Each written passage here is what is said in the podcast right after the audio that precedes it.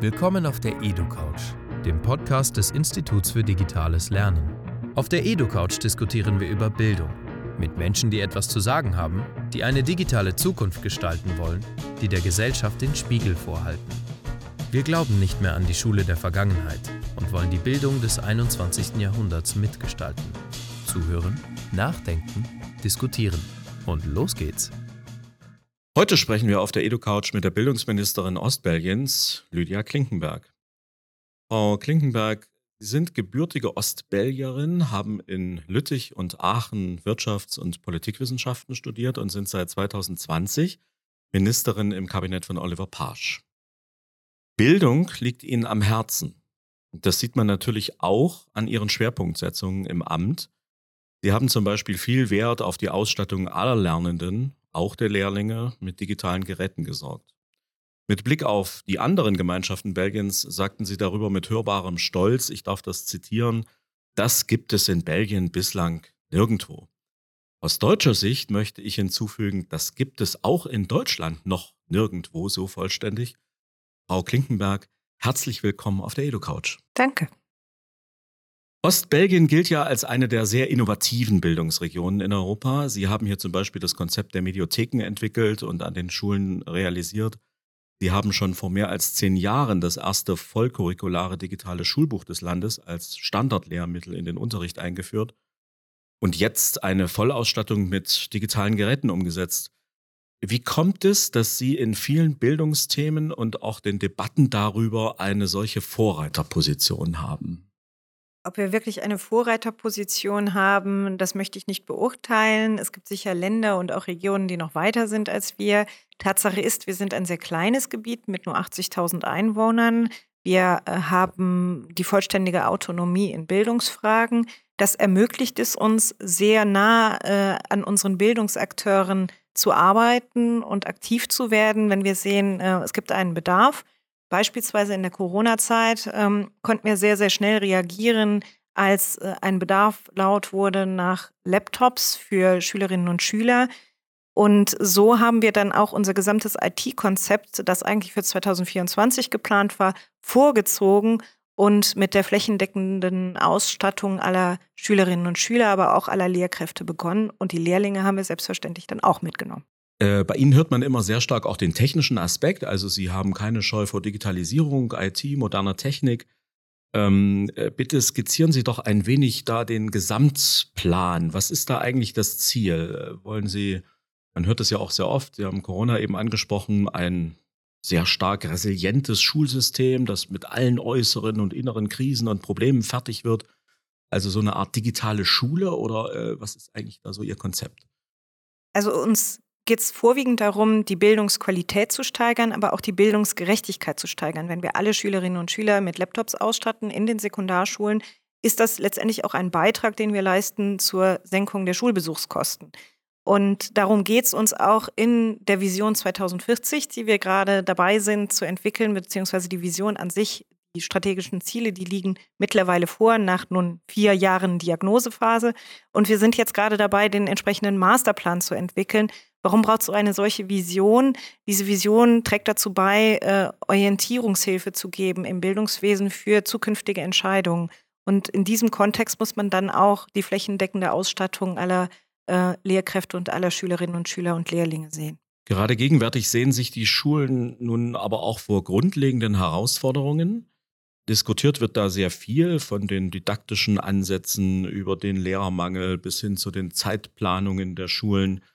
Wie reagieren Sie auf diese Herausforderungen? Ja, das ist letztendlich äh, der Grund, weswegen wir unsere Vision 2040 entwickelt haben. Wir stehen vor den gleichen Herausforderungen wie viele andere Regionen Europas auch. Äh, der Lehrermangel hat auch in Ostbelgien keinen Halt gemacht. Ähm, und daher ist es nicht mehr als selbstverständlich, dass wir auch unser Bildungswesen weiterentwickeln müssen. Denn letztendlich ist Schule immer ein Spiegel der Gesellschaft. Äh, die Gesellschaft verändert sich, dann muss sich auch Schule weiterentwickeln. Unsere Bildungsvision äh, nennt dazu vier äh, Grundsätze. Einmal die Chancengleichheit für alle Lernenden. Die zukunftsorientierten Kompetenzen der Lernenden möchten wir stärken. Und das Wohlbefinden möchten wir nochmal ganz bewusst in den Fokus nehmen. Das ist ganz besonders wichtig vor dem Hintergrund, dass äh, es immer mehr Schüler gibt mit sozioemotionalen Verhaltensauffälligkeiten, beispielsweise die Heterogenität in den Schulen ist gestiegen. Es gibt äh, mehr sprachliche Herausforderungen bei Schülerinnen und Schülern. Ja, und gleichzeitig möchten wir halt eine hohe Qualität in unserem Bildungswesen sichern. Das sind die äh, vier Grundsätze unserer Bildungsvision. Und zurzeit sind wir gerade dabei, ähm, ein sogenanntes Maßnahmenpaket zu stricken, also einen Masterplan, der dann äh, die Vision, die strategischen Ziele unterstützen soll. Nun ist ja, das muss man für unsere Hörerinnen und Hörer vielleicht auch nochmal sagen, ähm, äh, die äh, Ostbelgien Teil der Euregio Maas-Rhein. Ähm, das heißt also, grenzübergreifendes Denken und Leben ist hier an der Tagesordnung. Sie haben das eben auch ähm, bei einer Tagung gesagt. Ähm, inwiefern trifft das auch auf Schule und Unterricht zu? Also gibt es denn eigentlich so etwas wie ein Euregio-Bildungswesen und ähm, an welchen Stellen denken Sie denn wäre die, wäre die Zusammenarbeit ähm, äh, sinnvoll? Äh, vielleicht auch über das hinausgehend, was auf der Hand liegt, also dass man nachbarsprachlichen äh, Kontakt hat, äh, die Schulen anregt, sich mit der Sprache des jeweils anderen zu beschäftigen. Was, äh, was fällt Ihnen da noch ein? Ja, also ich denke, man kann sagen, wir leben hier in der Euregio Maas Rhein, das Europa der offenen Grenzen. Das heißt, wir äh, arbeiten grenzüberschreitend, wir studieren grenzüberschreitend, wir gehen im Nachbarland einkaufen. Also wir leben hier wirklich Europa. Und so ist das dann auch im Bildungswesen. Wir möchten unsere Schülerinnen und Schüler zu weltoffenen und toleranten Bürgerinnen und Bürgern erziehen und gleichzeitig sollen sich unsere Schüler auch frei bewegen können in den verschiedenen Sprachen, die wir hier eben sprechen. Es sind vier an der Zahl immerhin, Deutsch, Französisch, Niederländisch und Englisch. Und diese Sprachen sind letztendlich auch unverzichtbar, wenn man sich wirklich auch frei bewegen möchte in der Euregiomas rein. Deswegen ist es umso wichtiger, die sprachlichen Kompetenzen und äh, gleichzeitig auch die interkulturellen Kompetenzen der Schüler zu fördern. Das tun wir, indem wir immer wieder auf Kooperationen zurückgreifen. Ein gutes Beispiel ist die Schulpflichtkontrolle, der wir nachkommen, in Zusammenarbeit mit der Städteregion Aachen beispielsweise. Aber auch EMR Lingua ist ein sehr gutes Beispiel dafür, wie wir Bildungspolitik grenzüberschreitend leben. Zum Stichwort Digitalisierung, was hat Sie eigentlich bewogen nach dem MBOK Geschichte? Nun ein zweites digital-multimediales Lehr- und Lernmittelprojekt für das Fach Geografie im nachbarsprachlichen Unterricht zu realisieren? Ja, Zusammenarbeit ist ja immer sinnvoll und bereichernd und wir haben festgestellt, dass wir zurzeit keine Lernmittel haben, die den Naturraum, das Leben und die Wirtschaft in der Euregomas rein hervorheben. Und daher haben wir uns dazu entschieden, dieses äh, zweite digitale, multimediale Lernen Mittel zu erstellen. Und ich glaube, das ist auch sehr gelungen. Auch da die Frage nach der weiteren Perspektive. Wollen Sie digitale Lehr- und Lernmaterialien langfristig für alle Fächer realisieren? Soweit würde ich jetzt nicht unbedingt gehen, aber grundsätzlich ist es äh, immer so, dass äh, digitale Lernmittel durchaus pädagogisch sinnvoll sind. Ähm, wir haben in der deutschsprachigen Gemeinschaft die sogenannte pädagogische Freiheit, also Methodenfreiheit. Das heißt, die Schulen entscheiden im Rahmen ihrer Konzepte, wie und wo sie diese verschiedenen Lernmittel dann einsetzen. Aber ich glaube, grundsätzlich kann man sagen, also solche digitalen Lernmittel sind immer sinnvoll und nützlich. Sie haben sich ja auch äh, ganz persönlich wissenschaftlich mit den Themen Identitätspolitik und sprachliche Minderheiten befasst. Und das Thema spielt ja auch im digitalen Geografiebuch eine große Rolle. Worin liegt denn für Sie das didaktische Potenzial dieses Themas in einem Buch für den nachbarsprachlichen Unterricht? Ja, einerseits ist das Buch dreisprachig. Das heißt, es kann sowohl im Geografieunterricht eingesetzt werden als auch im Fremdsprachenunterricht, also fächerübergreifend genutzt werden. Das ist zum einen ein positives Merkmal. Dann ähm, ist es differenzierbar. Das heißt, je nach Alter und je nach Sprachniveau kann es dem Schüler dann angepasst werden. Und äh, was die Inhalte angeht, es vermittelt gleichzeitig sprachliche, kulturelle und geografische Vielfalt in der Oregomas rein. Das sind, glaube ich, alles sehr positive Dinge, die man hervorheben kann. Auf jeden Fall. Das digitale Schulbuch GeoRegio EMR, um es korrekt zu benennen, ist ein technisch auch überaus anspruchsvolles System, das zum Beispiel ein hohes Maß an inhaltlichen, sprachlichen und nutzergruppenspezifischen Differenzierungen anbietet. Sie hatten das eben auch schon erläutert.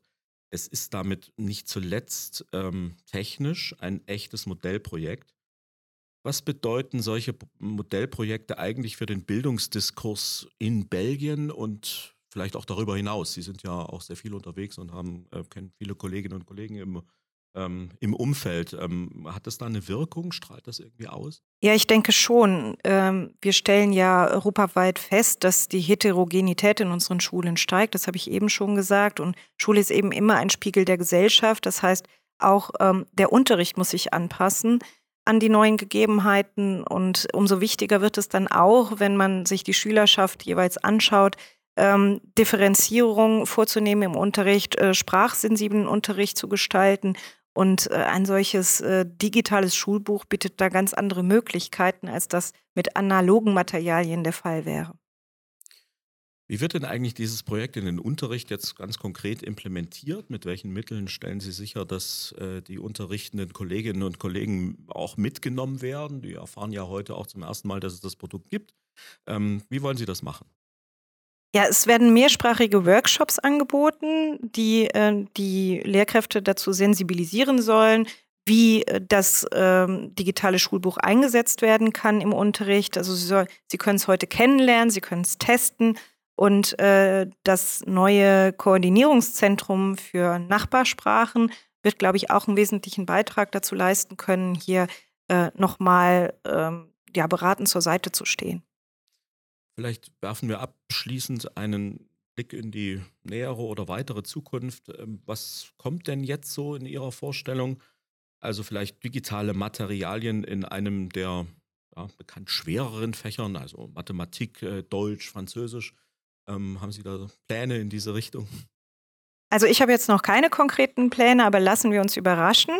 Ähm, grundsätzlich glaube ich, dass es wichtig ist, dass es einen guten Mix gibt zwischen digitalen Unterrichtsmaterialien und analogen Unterrichtsmaterialien. Und ich glaube, wir sind doch auf einem ganz guten Weg. Wir sind jetzt beim zweiten digitalen Schulbuch. Da werden bestimmt noch einige folgen. Frau Ministerin, ich wünsche Ihnen für Ihre weitere Arbeit weiterhin viel Erfolg und danke für dieses Gespräch. Vielen Dank.